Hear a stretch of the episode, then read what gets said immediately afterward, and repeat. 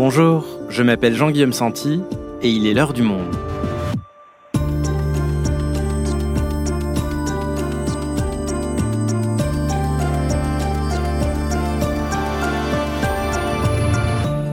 Aujourd'hui, l'inflation est-elle en train d'entraîner une grave crise du logement? De plus en plus de Français rencontrent aujourd'hui en tout cas des difficultés à se loger, que ce soit à l'achat miné par des taux d'intérêt très hauts ou à la location, le marché semble aujourd'hui grippé et les Français sont à la peine.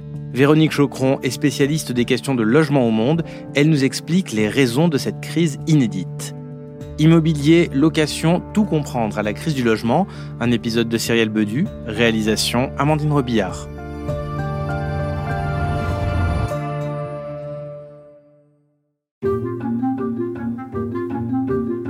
Laissez-moi vous présenter Tiffaine, 32 ans. Tiffaine travaille dans la région bordelaise où elle vit avec son compagnon. Originaire des Landes, Tiffaine était venue faire ses études supérieures à Bordeaux quand elle était plus jeune elle louait alors un studio de 25 mètres carrés. Une fois son diplôme en poche, Tiffen décroche son premier emploi. Elle a alors 24 ans et cherche à loger dans un appartement plus grand pour vivre avec son petit ami Aurélien. Le couple trouve un appartement de 40 mètres carrés à louer dans lequel il emménage aussitôt. Après 6 ans de vie commune, Tiffen et Aurélien décident de franchir une nouvelle étape, acheter ensemble un joli 50 mètres carrés. Tous les signaux sont à l'euro vert. Après le Covid et les confinements successifs, les taux d'intérêt des crédits immobiliers sont très bas, aux alentours de 1%, et l'appartement de leur rêve est disponible près de Bordeaux. Ils sautent le pas, c'était en 2021. En 2023, Tiffen et Aurélien attendent un heureux événement. Ils veulent donc revendent leur appartement pour acheter une petite maison avec une chambre en plus. Ils ont déjà trouvé le bien parfait, mais le contexte n'est plus du tout le même.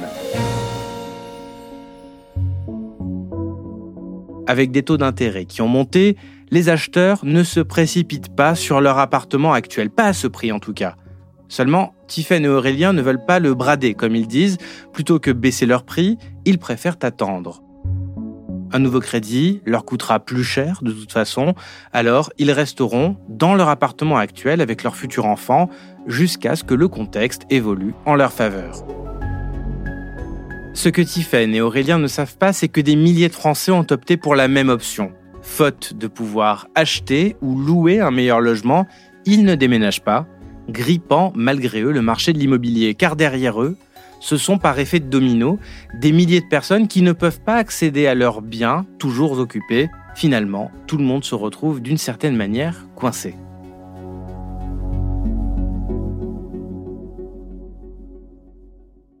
Véronique, on vient de voir en introduction avec notre personnage fictif euh, Tiffen ce qu'est un, un parcours résidentiel. On commence par louer un petit appartement, on loue plus grand, finit par acheter, et on a vu qu'à chaque fois qu'elle déménage, elle laisse son appartement précédent, à un nouvel étudiant, à un nouveau couple. Et donc, le fait qu'il y ait de la mobilité dans le marché immobilier, finalement, ça impacte tout le monde, c'est ça? Oui, la mobilité des uns, en fait, dépend de la capacité des autres à trouver à se loger. Donc, ce qu'on observe en ce moment, c'est un système complètement bloqué, grippé, et un attentisme qui se répercute sur l'ensemble du marché. Alors, démarrons, Véronique, au, au tout début de cette chaîne de conséquences.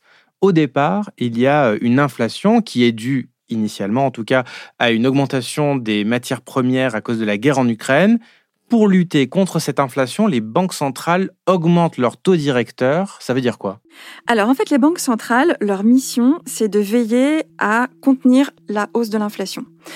Et pour ce faire, ce qu'elles utilisent, c'est euh, les taux et les taux directeurs. Ça leur permet, lorsqu'elles les montent, de calmer le jeu. Donc c'est exactement ce qui est en train de se passer. Donc le taux directeur d'une banque, c'est le taux auquel la banque centrale, donc ça peut être la BCE, la Fed, prête de l'argent à une banque commerciale, donc par exemple la Caisse d'épargne, le Crédit Agricole, les banques que les consommateurs connaissent. Donc les taux étaient extrêmement bas depuis le milieu des années 2010. Et puis, euh, après le Covid, euh, les banques centrales ont encore baissé euh, davantage leurs taux pour soutenir l'activité.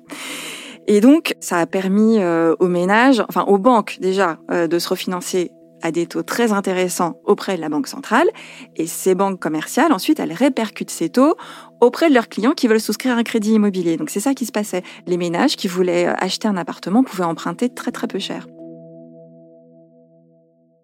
Et depuis quand ils étaient si bas, ces taux? En fait, les taux ont commencé à baisser après la dernière grande crise financière, c'est la crise de la dette en 2011. Pour relancer l'économie, soutenir l'économie, la croissance, l'activité, les banques centrales ont baissé progressivement leurs taux et euh, donc au milieu des années 2010, euh, les taux sont devenus très bas. Quand le Covid est arrivé, elles ont donc encore baissé leurs taux et qui là sont, euh, on tourne, ils étaient même en dessous de 1% quand on avait un bon dossier et qu'on empruntait sur un, un délai pas trop long. Donc ça, ça a participé à cette fameuse surchauffe, c'est-à-dire que ceux qui ne pouvaient jusqu'à présent pas acheter ont pu acheter grâce à ça. En même temps, ça a fait aussi monter les prix de l'immobilier. Mais bon, donc ce cycle de surchauffe, c'est exactement ce que la Banque centrale a cherché à contrer là depuis la guerre en Ukraine. Elle a augmenté ses taux, donc c'est devenu plus compliqué d'emprunter, donc la demande s'est faite moins forte, et c'est exactement ce qu'elle cherchait parce que le but au bout de ça, c'est de baisser le niveau de l'inflation. Et donc, si je te suis bien, ça veut dire que les taux ayant monté, la capacité d'emprunt de ces Français qui pouvaient emprunter auparavant à des taux très bas, elle a diminué. On peut acheter moins aujourd'hui. Exactement. Pour avoir un ordre d'idée, fin décembre 2021, euh, on empruntait sur 20 ans à un peu moins de 1%. Aujourd'hui, on emprunte à 4%. Donc, euh, c'est trois points de plus, c'est énorme. Donc, l'impact, il a été calculé par le courtier Vous Financez. Donc alors, c'est quelques chiffres, mais un couple qui a 4200 euros de revenus pouvait emprunter 300 000 euros en 2021 lorsque les taux étaient à peu près à 1%. Aujourd'hui, avec des taux à 4%, il ne peut plus emprunter que à peu près 230 000 euros. Donc ça fait, si je ne me trompe pas, 70 000 euros en moins de pouvoir d'achat. D'accord, donc la capacité d'achat des Français a baissé d'une part, et d'autre part, les banques sont devenues de plus en plus réticentes aussi à accorder des crédits. Est-ce que tu peux nous expliquer pourquoi? Oui, alors avant même que les taux se remettent à monter, que la BCE augmente ses taux et que l'inflation monte, le Haut Conseil de stabilité financière, ce sont les autorités financières qui en France veillent à ce que tout se passe bien sur le crédit, qui cherchent à prévenir le surendettement, par exemple. Elles s'inquiétaient déjà de ce crédit qui tournait trop vite, qui tournait trop fort, et avec ce risque que les banques prêtent trop à des ménages qui pourraient ensuite être surendettés. Donc avant même l'inflation, elles avaient essayé de resserrer un peu les, les boulons en faisant deux choses d'une part en limitant la capacité des revenus qu'on peut mettre dans son crédit, en disant, voilà, vous les banques, vous ne pouvez plus prêter à plus de 35%. Le taux d'effort ne peut pas être de plus de 35%, c'est-à-dire qu'on ne peut pas mettre plus de 35% de son revenu dans son endettement. Et d'autre part, en limitant la durée des crédits, en disant pas plus de 25 ans, avec une exception 27 ans s'il y a des gros travaux mais non. Et euh, en faisant ça, déjà, ça a pas mal limité les possibilités d'emprunt.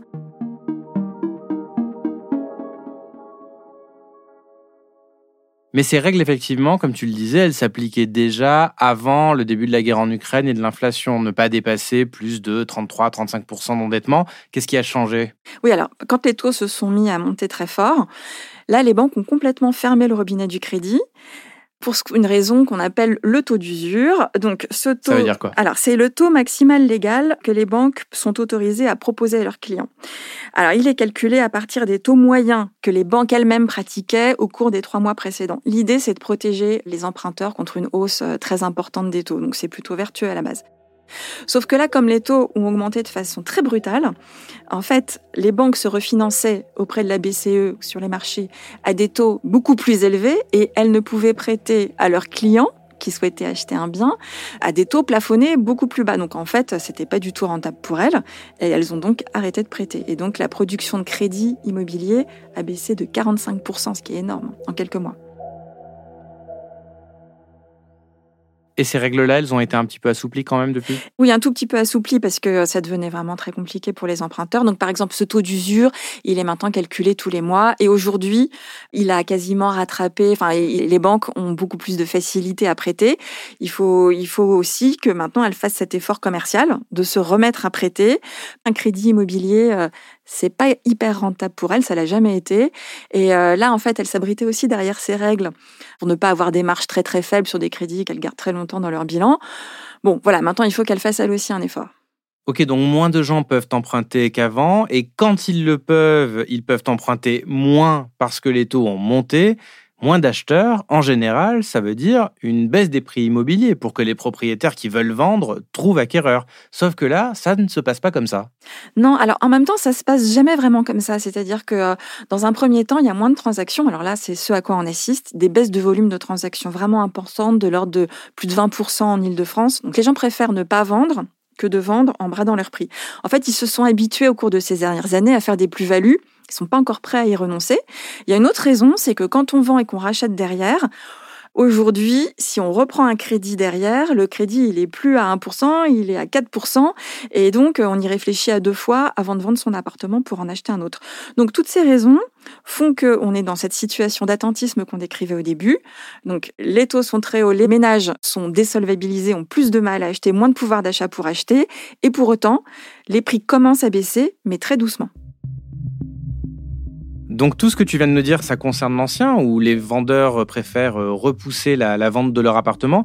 Euh, qu'est-ce qu'il en est dans le neuf? Ou là, ce sont des, promoteurs qui décident de vendre. Est-ce que c'est grippé également? Alors oui, c'est grippé également pour les mêmes raisons. C'est-à-dire que les, acquéreurs, ceux qui voulaient acheter un appartement neuf, sont confrontés aux mêmes difficultés d'emprunt, donc euh, n'obtiennent pas leur crédit pour une grande part d'entre eux, et donc renoncent à leur réservation. Et donc les promoteurs sont en train de réduire drastiquement leur construction. Donc on va avoir euh, beaucoup moins de logements neufs produits dans les années qui vont venir.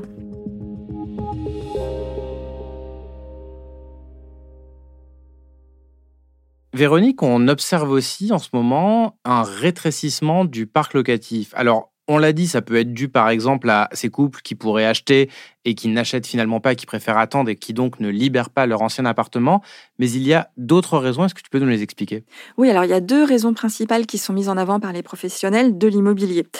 La première, c'est la loi sur les passoires thermiques qui prévoit que les pires passoires énergétiques, donc euh, ce qu'on appelle les G+, et puis ensuite il y aura les G, les F et même les E en 2034, ne pourront plus être euh, mises à la location. Enfin, en tout cas, il faudra faire des travaux.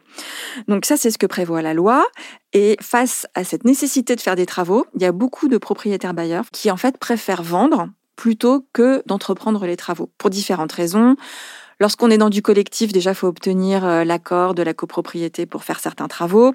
Ensuite, les travaux, c'est coûteux. Ensuite, il faut trouver euh, l'entreprise qui va les faire, etc. Et donc, il y a toute une partie des, propriétaires bailleurs qui, en ce moment, préfèrent vendre plutôt que de continuer à louer euh, l'appartement qui, jusqu'à présent, leur rapportait un petit revenu.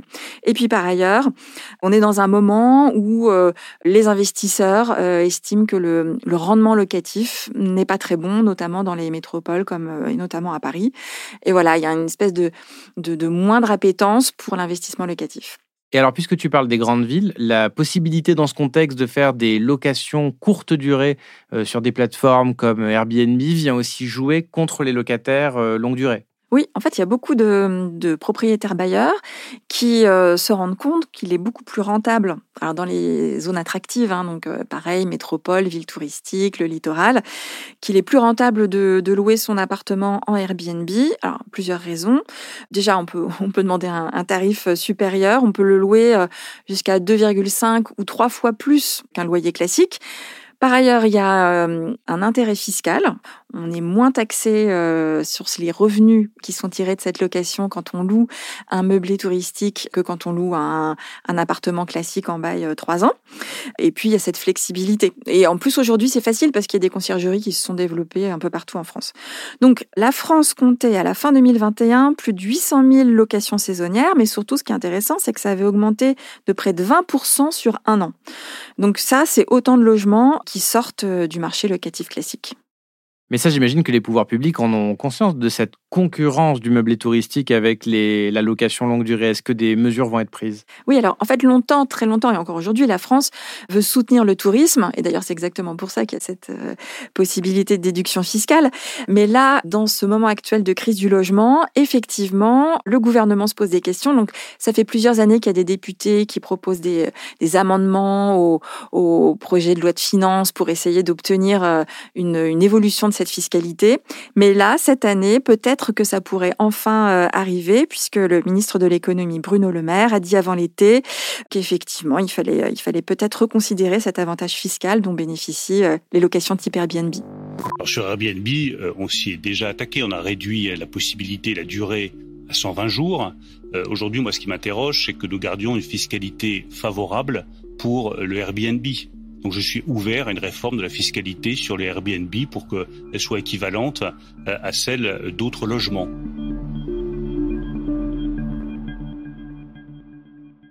Donc ces plateformes, elles aggravent la crise du logement et en attendant un encadrement plus strict de la fiscalité, on l'a dit, de plus en plus de personnes ont du mal à trouver des appartements à louer. Est-ce que toi, tu as pu en rencontrer? Qu'est-ce qu'on te raconte aujourd'hui?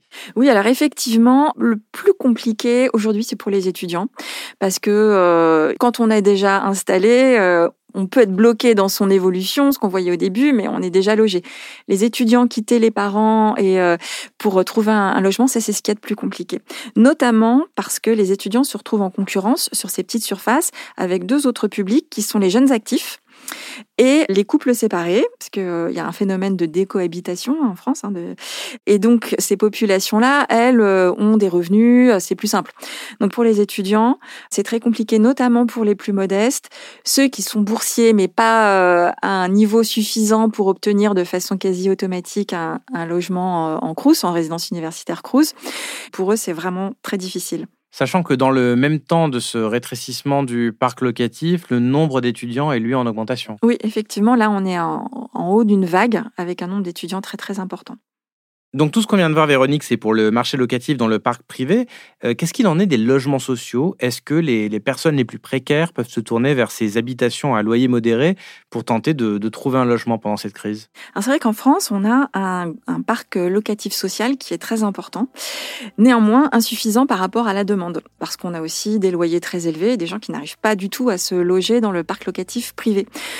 Donc on compte 2,4 millions de ménages qui sont en attente d'un logement social. Donc euh, c'est beaucoup. Néanmoins, ce parc HLM est soumis depuis plusieurs années à un régime d'économie et euh, son rythme de construction de logement social va plutôt en diminuant.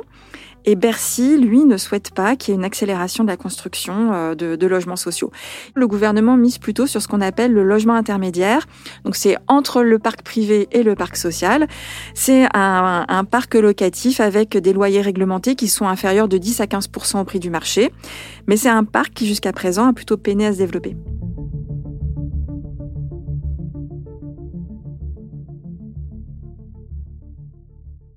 Ok Véronique, on a vu donc euh, l'ampleur de, tous les mécanismes qu'on vient de décrire et qui concernent aussi bien l'immobilier que la location. Qu'est-ce qui pourrait faire que euh, cette crise actuelle, elle, s'arrête ou du moins elle ralentisse? Alors le, premier facteur euh, concerne les taux d'intérêt, puisque c'est la hausse des taux qui a déclenché la crise. Donc là, la Banque Centrale Européenne continue d'augmenter leurs taux, mais ça devrait se calmer, voire se stabiliser. Donc ça, ça sera déjà un premier facteur. Ensuite, les banques vont recommencer à prêter. On parlait tout à l'heure du taux d'usure, donc maintenant, il n'y a plus de problème de ce côté-là. Et on espère que d'ici la fin de l'année, les dossiers euh, des clients qui veulent acheter euh, passeront plus facilement. Et puis après, il y a la question du prix. C'est-à-dire que est-ce que les prix vont s'ajuster? Si le pouvoir d'achat que les ménages ont perdu avec la hausse des taux, si elle se répercute sur, avec une baisse des prix, ça donnera de la fluidité, c'est-à-dire que les ménages pourront de nouveau acheter. Pour l'instant, on le disait tout à l'heure, les prix baissent doucement, un peu plus vite à Paris, mais quand même globalement euh, pas très vite. Donc si cette baisse des prix s'accélère, là, ça remettra de la mobilité, mais on ne sait pas quel horizon euh, ça va se produire, puisque aujourd'hui, il y a encore un intérêt du côté des vendeurs à attendre en espérant ne pas perdre trop en vendant son logement. Et est-ce que le gouvernement a mis en place des, des mesures pour tenter euh, d'endiguer cette crise? C'est compliqué parce que le gouvernement est, soumis à des, contraintes budgétaires. Donc, euh, il a plutôt en fait resserré les dispositifs qui normalement mettent de la fluidité dans le système, c'est-à-dire qu'à euh, la fin de l'année, euh, le dispositif fiscal Pinel va être arrêté, le prêt à taux zéro va être réduit. Donc ça, c'est pas des mesures qui sont de mesure à, améliorer les choses, mais le gouvernement dit qu'il compte sur le logement intermédiaire. Euh, et euh, il y a eu un Conseil national de la refondation consacré au logement qui s'est tenu euh, avant l'été. En fait, toute la filière de l'immobilier, les associations pour l'aide au logement, la Fondation Abbé Pierre, etc., ont fait beaucoup de propositions. Et en fait, très peu de propositions ont été retenues. Pour l'instant, il ne se passe pas grand-chose. Peut-être qu'il y aura euh, quelque chose sur la fiscalité des meublés touristiques, mais euh, c'est pas de nature à, inverser le sens de l'histoire sur la crise du logement. Merci Véronique. Merci Jean-Guillaume.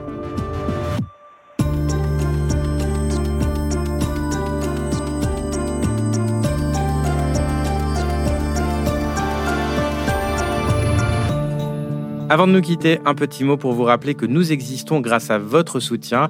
Alors n'hésitez pas à vous rendre sur abopodcast.lemonde.fr pour découvrir l'ensemble de nos offres d'abonnement. Et en attendant, je vous rappelle que notre adresse mail est toujours active. Alors si vous avez des remarques, des suggestions, des critiques, vous pouvez nous écrire à l'heure du monde. L'heure du monde est votre podcast quotidien d'actualité à retrouver tous les matins du lundi au vendredi. Merci de votre fidélité et à demain.